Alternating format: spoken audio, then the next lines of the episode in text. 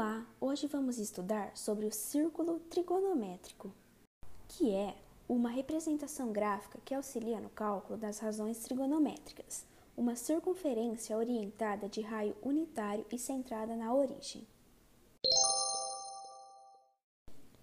Quando dividimos o círculo trigonométrico em quatro partes iguais, temos os quatro quadrantes que o constituem.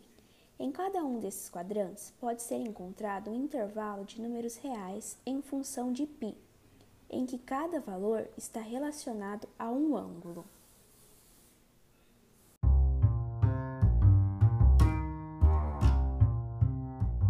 O primeiro quadrante é igual a zero graus, o segundo quadrante 90 graus, o terceiro quadrante 180 graus e por último o quarto quadrante 270 graus.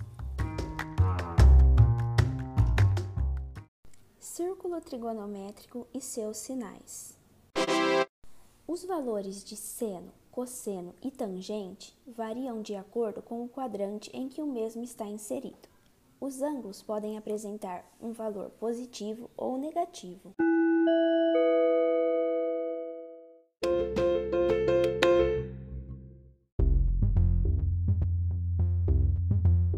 que são arcos simétricos são aqueles que possuem mesma abscissa ou mesma ordenada, ou são diretamente opostos.